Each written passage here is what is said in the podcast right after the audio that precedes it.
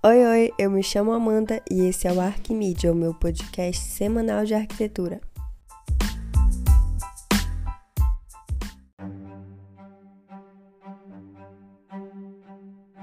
O episódio de hoje é sobre a Sagrada Família, que na verdade se chama Templo Expiatório da Sagrada Família, um projeto feito em Barcelona pelo arquiteto catalão Antoni Gaudí iniciado em 1882 e, mesmo depois de 139 anos, ainda permanece em construção.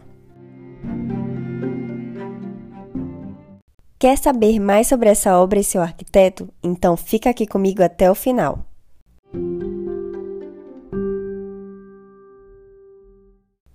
A Basílica da Sagrada Família começou a ser planejada em 1874 quando uma organização de Barcelona começou uma campanha para a construção de uma igreja com o objetivo de honrar a Sagrada Família.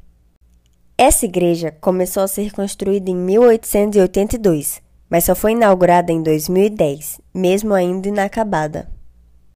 No primeiro ano de sua construção, o arquiteto responsável pelo projeto não era Gaudí. Na verdade, era Francisco de Paula del Villar, mas ele abandonou o projeto e foi substituído por Antônio Gaudí. O primeiro arquiteto tinha um estilo neogótico, mas Gaudí não. Ele tinha um estilo moderno tão único que é conhecido como modernismo catalão, porque só está presente nas obras dele. Então, quando ele assumiu o projeto da Basílica, o reformulou inteiro para que esse se encaixasse no seu próprio estilo. A Sagrada Família possui três grandes fachadas: a fachada Natividade, ou nascimento, que é virada para o nascente. Essa é reconhecida como Patrimônio da Humanidade pela Unesco em 2005, assim como a cripta da igreja. Também tem a fachada Paixão ou da Morte, do lado oposto, virada para o poente, e a fachada da Glória, que mostra a ressurreição de Cristo como destaque.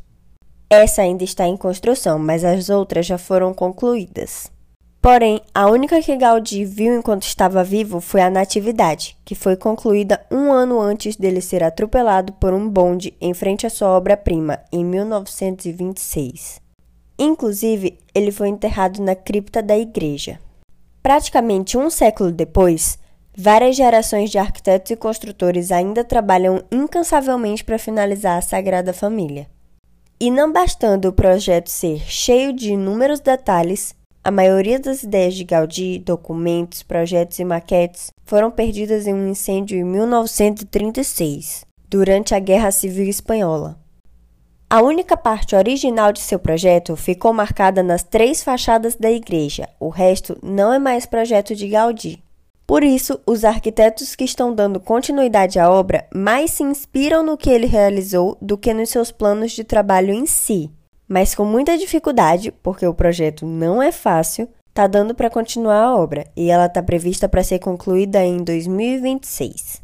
144 anos depois do início de sua construção e exatamente um século depois da morte de Gaudí.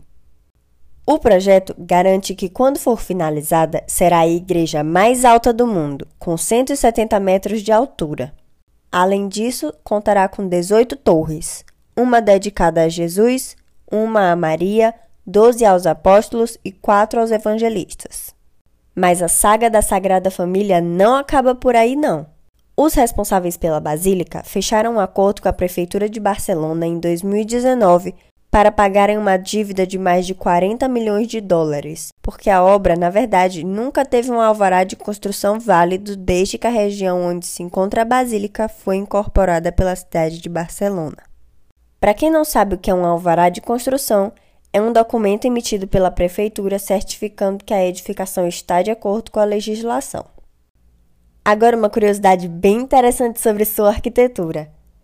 Ao contrário da maioria das outras igrejas ao redor do mundo, a Sagrada Família não possui ângulos retos exatos e possui poucas linhas retas em seu design. Isso porque Gaudí se inspirava muito na natureza, então toda a arquitetura dessa igreja a imita. Tanto que, se você reparar nas colunas, elas simulam árvores que vão do chão até o teto. Interessante, né? Outra curiosidade é que a vida de Jesus foi retratada por completo na fachada da Sagrada Família.